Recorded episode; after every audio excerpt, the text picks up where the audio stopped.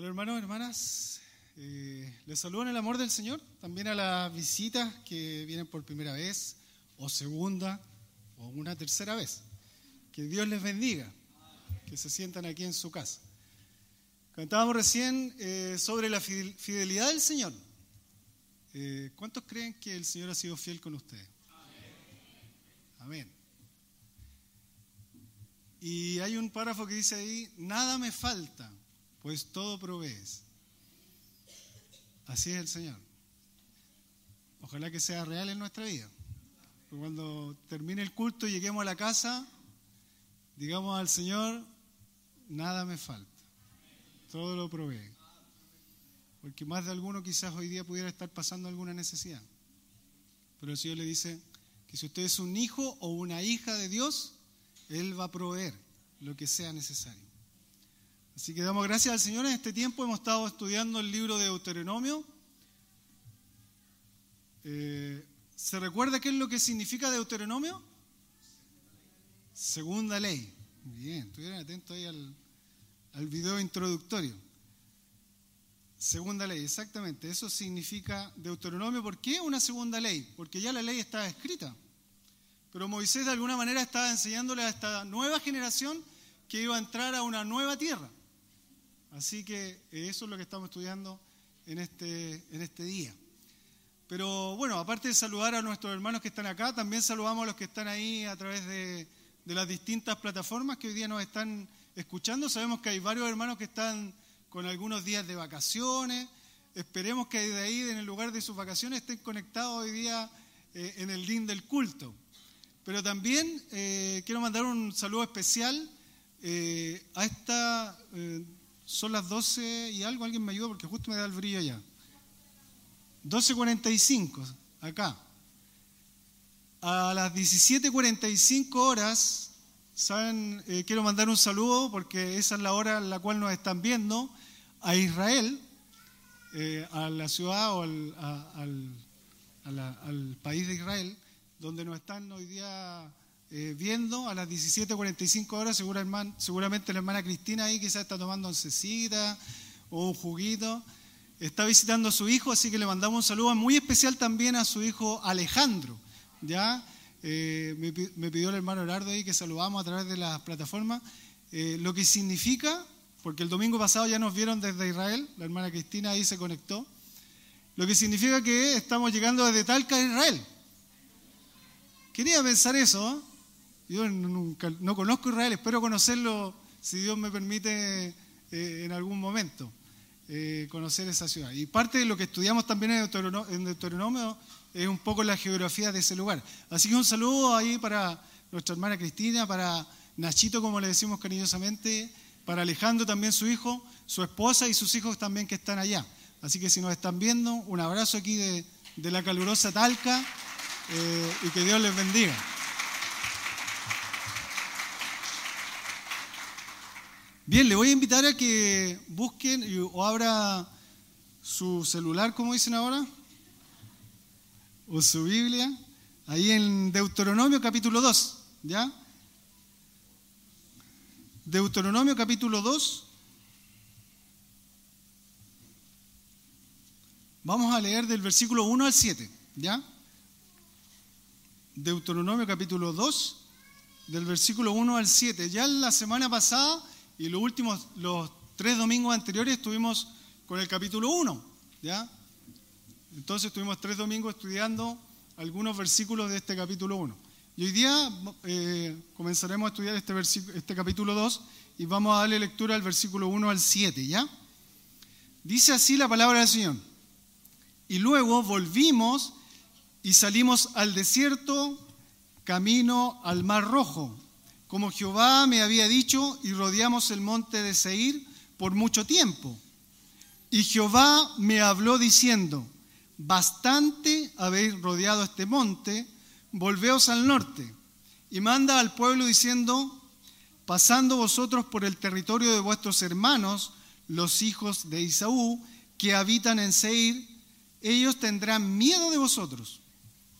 Mas vosotros guardaos mucho no os metáis con ellos, porque no os daré de su tierra ni aun lo que cubre la planta de un pie, porque yo he dado por heredad a Esaú el monte de Seir.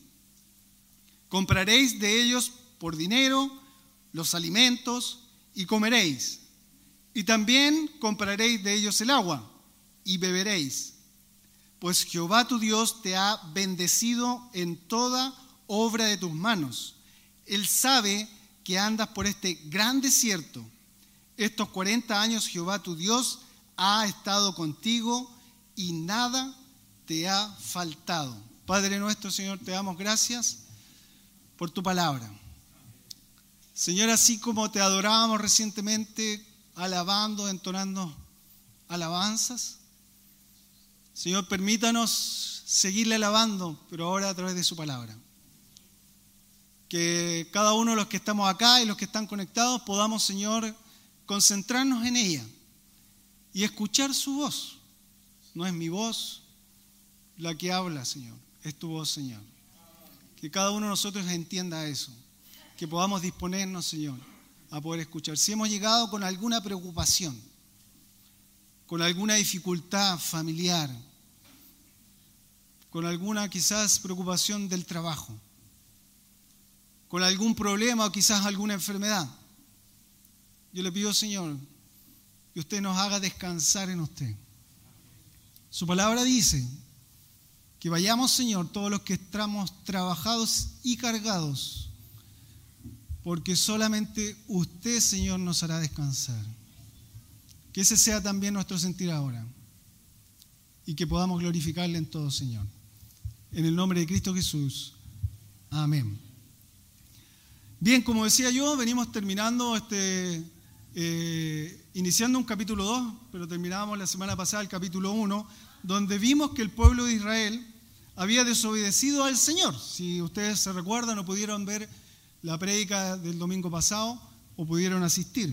No habían creído la palabra de Dios, habían enviado a dos espías para ver la tierra prometida. Ya, eso había ocurrido. Y en, en ese enviar, esos dos espías querían saber cómo actuarían en tomar posesión de ese lugar pero se habían olvidado lo que el Señor le había dicho ya al pueblo de Israel. ¿ya? Entonces se habían olvidado. Y un poco también lo que nos pasa a nosotros cuando el Señor nos promete algo y escuchamos su palabra y decimos, Señor, tú me hablaste. Amén, gracias por tu palabra. Y llegamos a la casa y se nos olvidó la palabra del Señor. O pasó el lunes y se nos olvidó lo que nos dijo el Señor. O el martes. O a lo más podemos acordarnos ahí hasta una semana. El próximo domingo ya no, no nos vamos a acordar de lo que predicamos.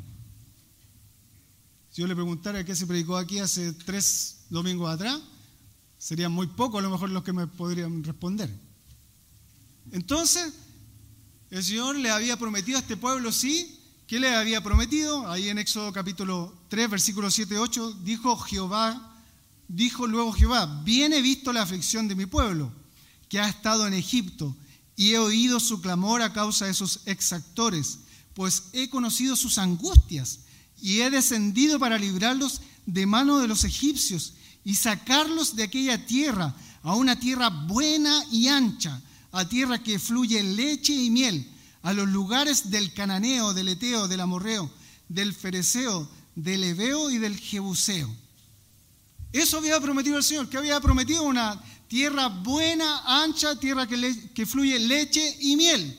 O sea, el Señor ya sabía cómo era la tierra. ¿Por qué teníamos que enviar 12 espías? ¿Por qué el pueblo de Israel tenía que enviar 12 espías para saber cómo era? Si el Señor ya le había dicho clarito cómo era esa tierra, no era necesario. Pero un poco lo que yo compartí el domingo pasado. ¿Cuántos de nosotros necesitamos estar seguros? El Señor nos hace tantas promesas en su Biblia, pero no, yo quiero, yo quiero saber, Señor, eh, que ese trabajo está seguro, cuánto voy a ganar, cuáles son mis beneficios. Aquí y empezamos a colocarle parámetros y parámetros al Señor. Y el Señor nos dice que él está con nosotros todos los días hasta el fin del mundo. Entonces vemos aquí el pueblo de Israel que fue desobediente. Después los hijos de Israel habían rehusado entrar, si usted se recuerda la semana pasada, la tierra en la que estaba y afrontaron ahí un dilema tremendo. El dilema era que habían, habían pecado contra Dios, habían desobedecido a Dios. Eso es lo que había ocurrido con el pueblo de Israel. Y un poco si lo traemos a nuestras vidas, también quizás nosotros hemos pecado contra Dios. Hemos desobedecido a lo que Dios nos ha pedido. Y de alguna manera esta palabra también nos habla a nosotros y nos confronta en nuestra vida hoy, eh, hoy día, este día domingo, aquí a cada uno de nosotros que está presente. Entonces, ¿qué ocurrió con el pueblo de Israel? Se enfrentan nuevamente al desierto y se recuerdan cómo describe Moisés el desierto, aquel grande y terrible desierto. ¿Quién de nosotros quiere volver a una situación compleja, difícil, dificultosa y que sabemos que no nos gusta? Nadie. Pero cuando la palabra del Señor nos habla, la obedecemos quizás a nuestro modo, pero cuando pecamos y volvemos atrás, no nos gusta.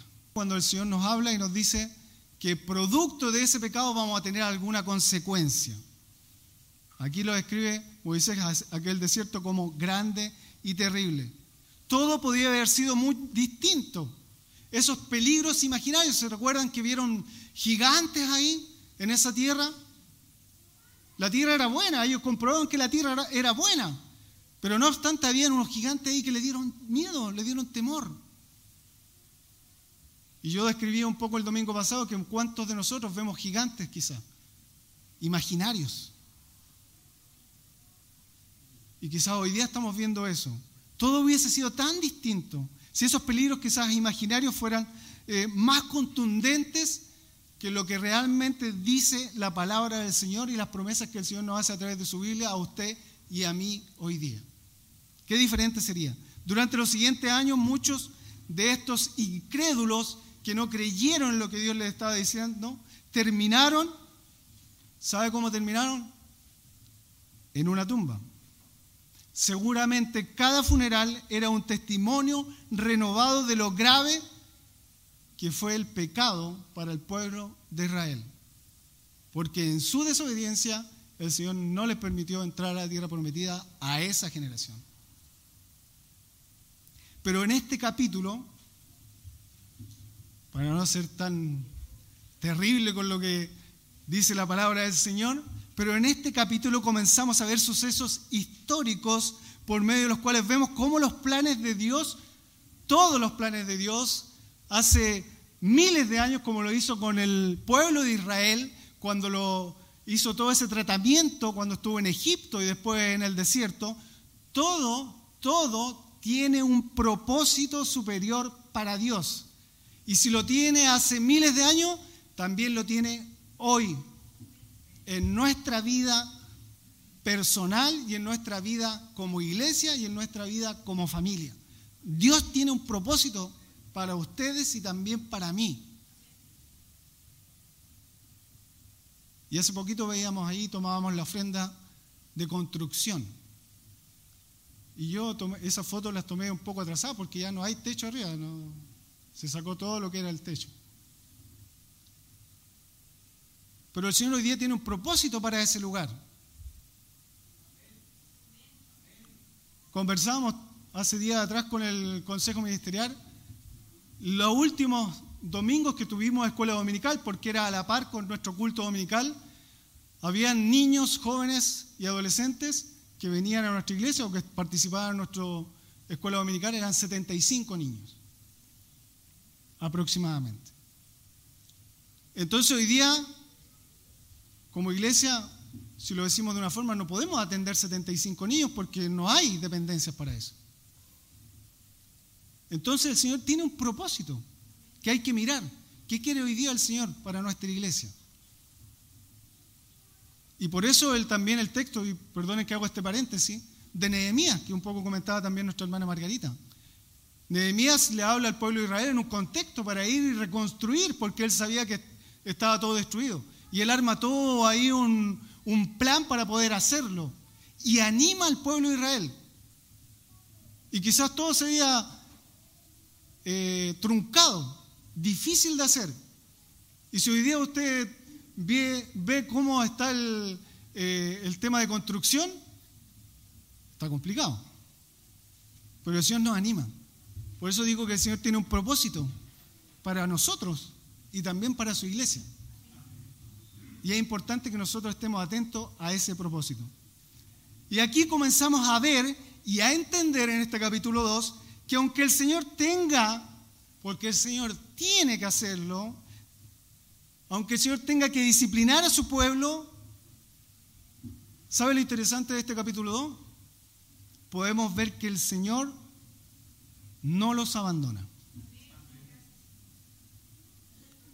Y es importante también entender eso. Si usted quizás estaba con un pecado ahí o está pasando alguna dificultad, entender que el Señor no le abandona.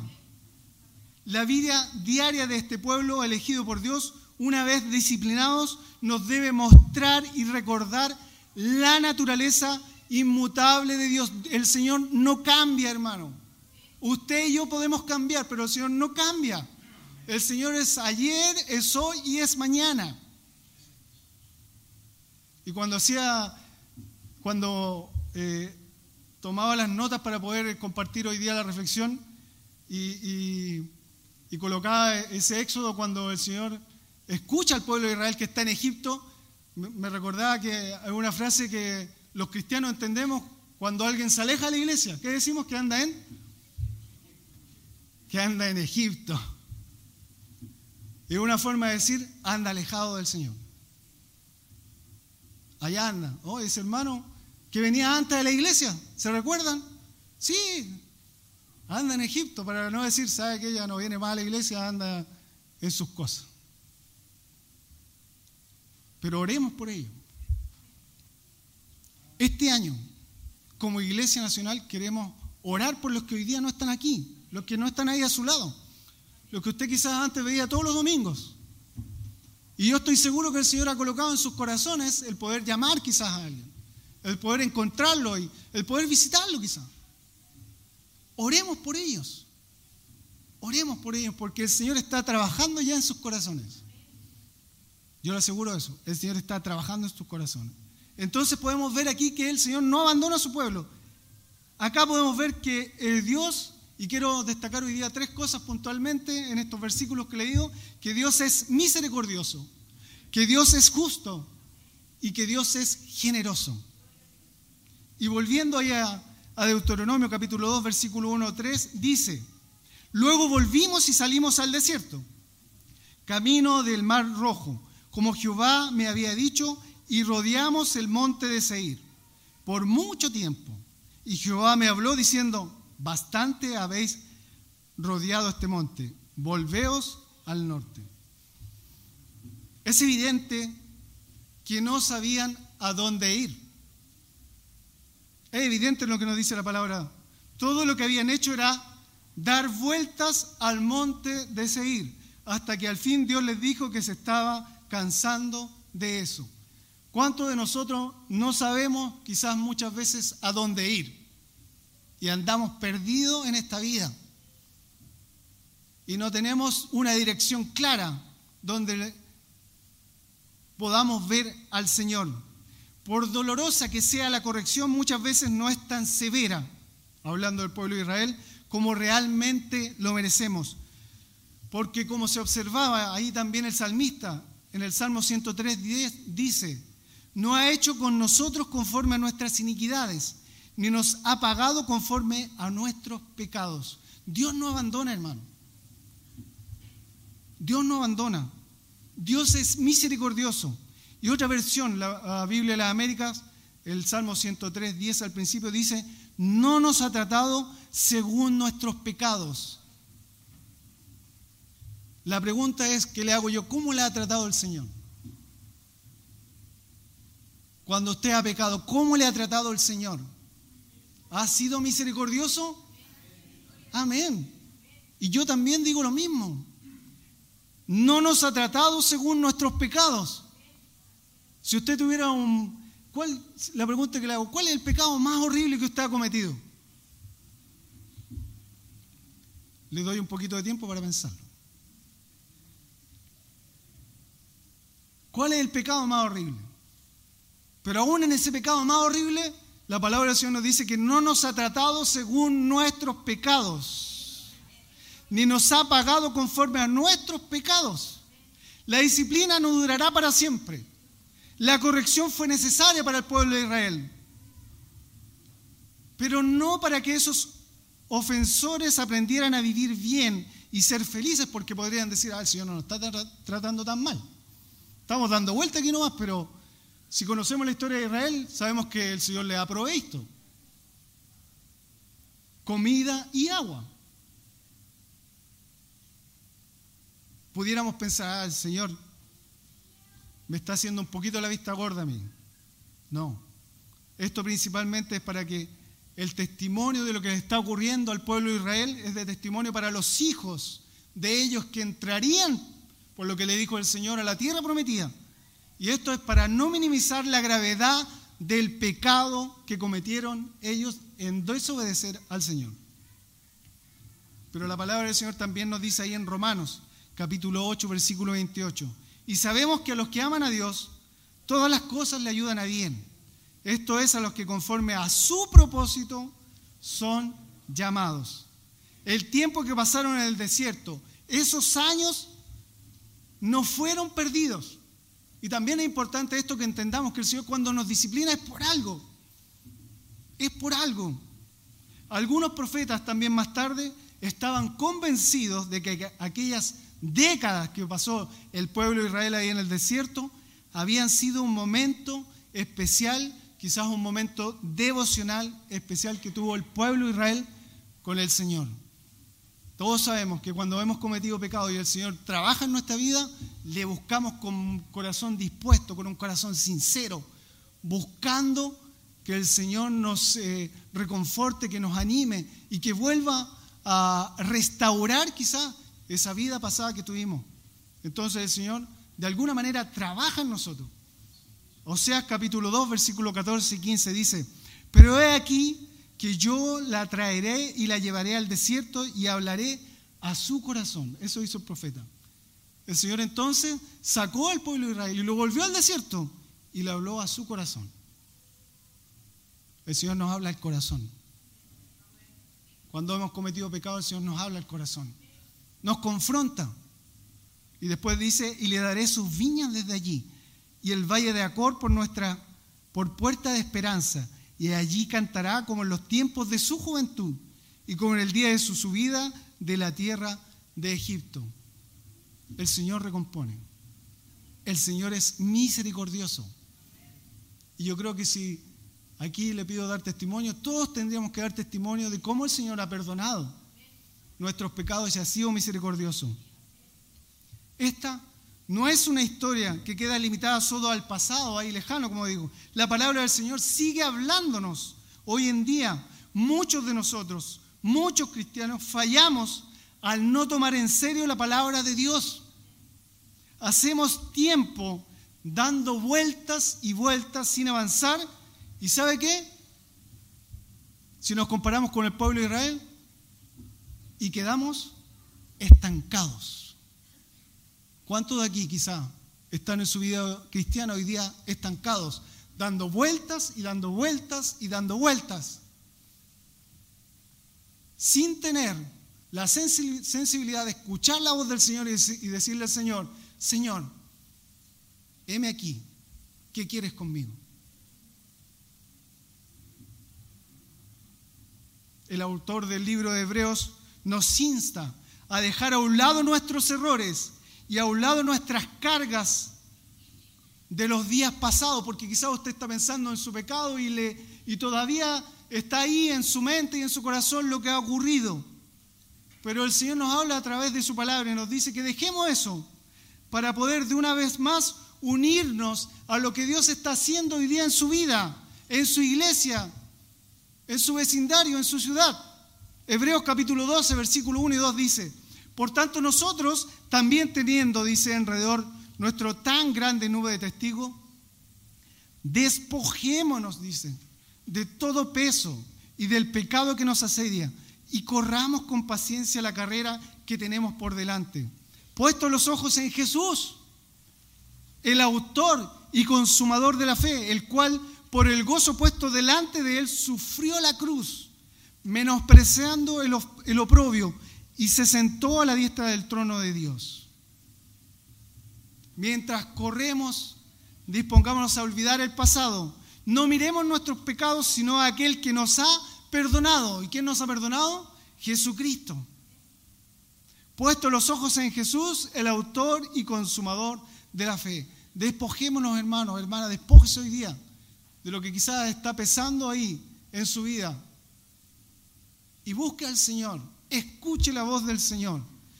Vea que el Señor es misericordioso y que quizás si el Señor está disciplinando es porque quiere tener un tiempo de comunión con usted y conmigo y quiere hablarle directamente a su corazón. Eso es lo que el Señor quiere hoy día. Entonces primero tenemos que Dios es misericordioso, luego que Dios es justo. Tras el triste recuerdo del pasado, esta vez Dios habla al pueblo y le señala una nueva ruta a la tierra prometida. Ahora no les exigía pasar por el duro país de los amorreos. Si se recuerdan el, domingo pasado que el Señor había dicho que pasaran ahí por los amorreos, sino siguiendo las fronteras de Edom, Moab y Amón. Eso es lo que el Señor le estaba pidiendo, sea, una nueva ruta. El Señor quizás hoy día te está pidiendo que tomes un nuevo camino. Y que dejes de dar vueltas y dar vueltas y dar vueltas.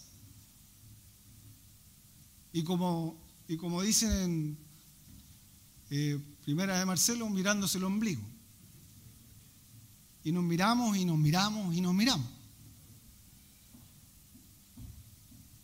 Y ahí estamos detenidos sin avanzar. Miremos al Señor. Entonces Dios le da una nueva ruta a este pueblo de Israel. Cuando yo estaba haciendo este mensaje también traté de buscar varios mapas para ver la ruta. Bueno, es un desierto.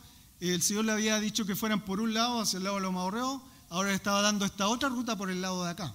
¿ya? Pero la noticia quizás de una ruta alternativa quizás no les iba a quitar automáticamente los temores que habían tenido de la vez anterior. No obstante, la nueva generación prestaría más atención que sus padres a lo que Dios tenía que decirle. Esa es la importancia, que prestemos atención a lo que Dios nos quiere decir. De modo que escucharon con cuidado y con un cuidado especial la orden de Dios de no luchar con los habitantes de Edom. Ahí el versículo, versículo 5 de este capítulo 2 dice, no os metáis con ellos porque no os daré de su tierra, ni aun lo que cubre la planta de tu pie, porque yo he dado por heredad a Esaú el monte de Seir. Que no lucharan tampoco ahí con Moab, versículo 9 de este mismo capítulo 2. Y Jehová me dijo, no molestes a Moab, ni te empeñes con ellos en guerra, porque no te daré posesión de su tierra, porque yo he dado a Ar por heredad de los hijos de Lot. Y a Amón, versículo 19, dice, y cuando te acerques a los hijos de Amón, no los molestes, ni contiendas con ellos, porque no te daré posesión de la tierra de los hijos de Amón, pues los hijos de Lot le ha dado por heredad. Los israelitas no eran el único interés de Dios, ni tampoco era el Señor exclusivo de ellos. Él los eligió porque tenía un propósito especial con ellos, como los tiene con usted y conmigo también.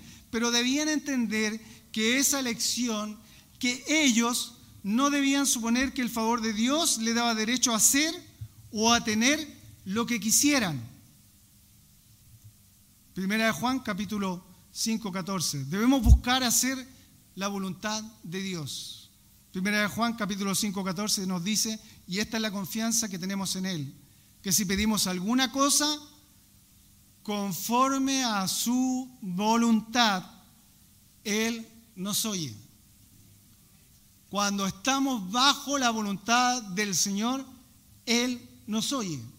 ¿Y cómo estamos bajo la voluntad del Señor? Porque esa es la otra pregunta.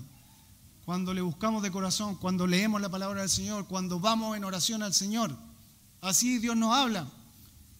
No nos va a hablar de un rato para otro, sí, puede ser. Pero en lo general el Señor nos habla cuando estamos en conexión con Él, unidos con Él buscando, escudriñando su palabra. Si Dios los trataba de manera especial, no era por sus propios méritos, sino por la gracia divina manifestada en respuesta a la posición vulnerable que había tenido el pueblo de Israel.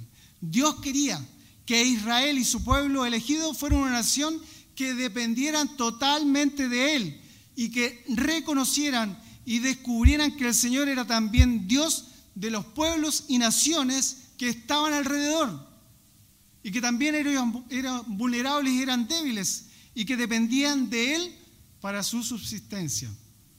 En este mensaje, este es el mensaje de Deuteronomio, aquí, que Dios es Dios de la tierra, creador del cielo y de la tierra. Y podemos ver también quizás lo que dice el salmista, ahí en el, en el Salmo 103 que leíamos recién, que dice, sus caminos notificó Jehová a Moisés, Salmo 103, versículo 7. Y a los hijos de Israel sus obras, misericordioso y clemente Jehová, lento para la ira y grande en misericordia. Y el, versículo 17 más adelante dice, más la misericordia de Jehová es desde la eternidad y hasta la eternidad sobre los que le temen. Y su justicia, hablando de la justicia de Dios, sobre los hijos de los hijos, sobre los que guardan su pacto y los que se acercan de sus mandamientos para ponerlos por obra. Jehová estableció en los cielos su trono y su reino domina sobre todo. Ese es su Dios. Su reino domina sobre todo. Por eso no podemos igualar al Señor a nada aquí en la tierra. Porque aquí la palabra del Señor nos dice que Jehová estableció sus, en el cielo su trono. Él es el Dios de todo. Él es el Dios de la tierra. Hoy día que tanto se discute por la tierra. Hay un conflicto ahí en el sur. ¿Y la tierra saben de quién es? De Dios. Donde usted y yo vivimos, la tierra es de Dios. La tierra es del Señor. Todo es del Señor. Por eso cada uno de los que somos sus hijos debemos depender absolutamente de Él. Y recuerdo lo que dice Job, cuando dice Dios dio y Dios quitó. Sea el nombre del Señor alabado. Hoy día que vemos cuánta gente ha perdido sus casas. ¿Y qué ocurriría con nosotros si perdiéramos quizás nuestras posesiones? ¿Diríamos eso? Que el Señor no nos pruebe eso y si nos prueba que ojalá podamos responder a la altura de un hijo y de una hija del Señor. Entonces vemos que Dios es misericordioso, Dios es justo y Dios es generoso. Israel había sido desobediente, pero a pesar de su pecado, Dios había sido bueno con ellos. Al mirar atrás, aquellos años que siguieron a su liberación de Egipto, Moisés recordó al pueblo que quien había cuidado de ellos era el Señor. El versículo 6 y 7 de Deuteronomio que estamos viendo, capítulo 2. Compraréis de ellos por dinero los alimentos, y comeréis y también compraréis de ellos el agua, y beberéis. Pues Jehová tu Dios te ha bendecido en toda tu obra de tus manos. Él sabe que andas por este gran desierto. Estos 40 años Jehová tu Dios ha estado contigo y nada, nada te ha faltado. El hecho de que tuvieran bastante dinero para, como para pagar la comida y el agua que necesitaban por su paso por Edón, por Esbón, es prueba suficiente de la provisión generosa del Señor durante ese recorrer por el desierto. Recordemos lo que dice Deuteronomio capítulo 1, 39, dice, y vuestros niños, de los cuales dijiste que servían de botín, y vuestros hijos que no saben hoy lo bueno ni lo malo, ellos entrarán allá, y ellos, y a ellos le daré, y ellos la heredarán. Si bien serían sus hijos quienes tendrían un futuro mejor, aún los rebeldes tenían motivos para estar agradecidos. Dios no nos trata, hermanos, de la misma manera que nosotros a Él. Si fuéramos así, nos habría abandonado hace mucho tiempo ya que el Señor no hubiese abandonado. Dios le había dado suficiente a este pueblo para comprar. ¿Y dónde estaban ellos? Estaban en el desierto. Dígame ahí cómo el Señor hizo para que tuvieran dinero o recursos para comprar. Y nosotros estamos mirando ahí una construcción que la vemos difícil quizás a nuestro ojo. Y el Señor aquí a este pueblo en el desierto, hermano, le repito, en el desierto, no sé si usted ha tenido la oportunidad de ir al norte de Chile, que es muy parecido quizás al desierto de allá, no lo conozco, donde no hay nada, hay tierra y tierra y tierra y viento y viento y viento y frío de noche y calor de día. Ahí el Señor les dio dinero para que compraran lo que necesitaran en comida. Y aquí, como decimos en Chile, el agua no se le niega a nadie. Pero ellos incluso tenían dinero para pagar por el agua que iban a beber. Quizás el Señor no le puso un aire acondicionado. Quizás el Señor no le puso una, una piscina quizás a las carpas porque eran nómades, iban paseando por distintos lugares, transitando por distintos lugares. Pero el Señor proveyó lo que ellos necesitaban. Y así actúa el Señor con nosotros. Provee para lo que usted y yo necesitamos. Ese es el Dios. Ese es su Dios y es mi Dios. Él provee. Dios conoce todas tus pruebas y dificultades. Sin embargo, Moisés pudo decir de veras, y nada te ha faltado, versículo 7 al final, nada te ha faltado. Fue el mismo caso de David que cuando reflexionó sobre su vida pudo decir en el Salmo 23, tan conocido, versículo 1, que dice, el Señor es mi pastor, nada me faltará. Nada me faltará. Qué lindo versículo de la palabra del Señor. ¿Cómo le fue posible decir eso? ¿Sabe por qué? Porque él jamás le había faltado nada. Por eso lo dijo. El Señor es mi pastor, nada me faltará. Dios no nos promete lujos de la vida, pero Dios provee las necesidades de la vida suya y de la vida mía. Y Él hará eso también con usted y conmigo también nada me faltará. Significa todas mis necesidades son suplidas por el Señor, mi pastor. Nada me faltará. Significa he decidido no desear más que lo que el Señor, mi pastor, me dé. Entonces, si es así, es hora de volver a empezar, pues hermano. Eso es lo que el Señor nos quiere decir hoy día. Está bien, podemos decir, me equivoqué, pequé, pero el Señor hoy día te dice, volvamos a empezar. Si el Señor es tu pastor, nada te faltará. Le invito a que se ponga de pie. Nuestro Señor es misericordioso, es justo y es generoso. Le invito a que tenga un tiempo de oración, ahí en su puesto. Y le diga, Señor, tú eres mi pastor. Nada me faltará si estoy contigo. Y si usted ha venido por primera vez a la iglesia y ha entendido lo que ha dicho la palabra del Señor,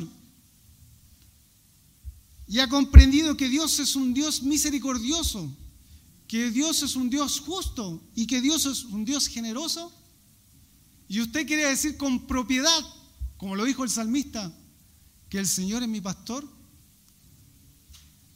yo le invito a que haga esta siguiente oración. Padre nuestro, Señor, del cielo y de la tierra, he entendido, Señor, hoy día tu palabra.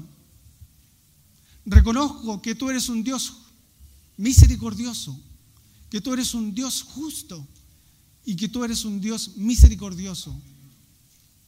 Reconozco también que he pecado y te pido perdón, Señor, hoy por mis pecados. Y te recibo como mi Señor y como mi Salvador en este día. En el nombre de Cristo Jesús. Amén. Esa es la oración para alguien que ha entendido que el Señor es su pastor. Oremos como iglesia. Padre nuestro, Señor. Señor, ¿cuántas veces nos equivocamos? Y quizás podemos ver reflejado en el pueblo de Israel, Señor, nuestra desobediencia. Y podemos ver reflejado, Señor, nuestra imprudencia también.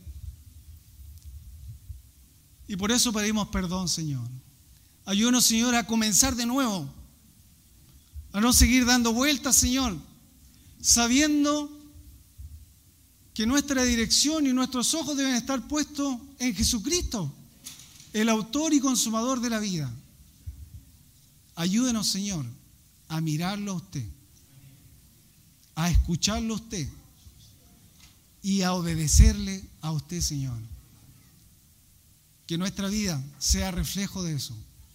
Como iglesia, Señor, como hijos e hijas suyos, ayúdenos, Señor, a sumarnos a agregarnos a lo que usted está haciendo, Padre.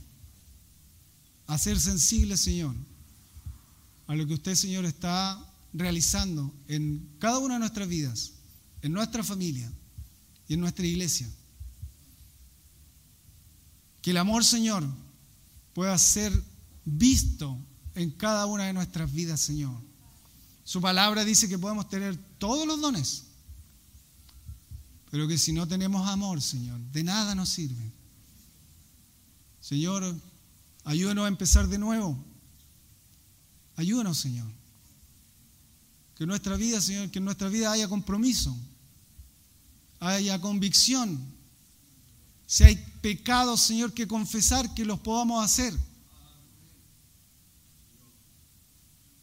Que podamos, Señor, salir, Señor, dar un paso para agregarnos lo que usted, Señor, quiere para cada uno de nosotros. Gracias, Señor, por este tiempo. Gracias por cada hermano hermana que está aquí. Visita, Señor. Reconforta corazones hoy día, Señor. Anima, Señor. Que tu palabra, Señor, sea la que hable, Señor, a las vidas. Para usted la gloria y la honra siempre, Padre.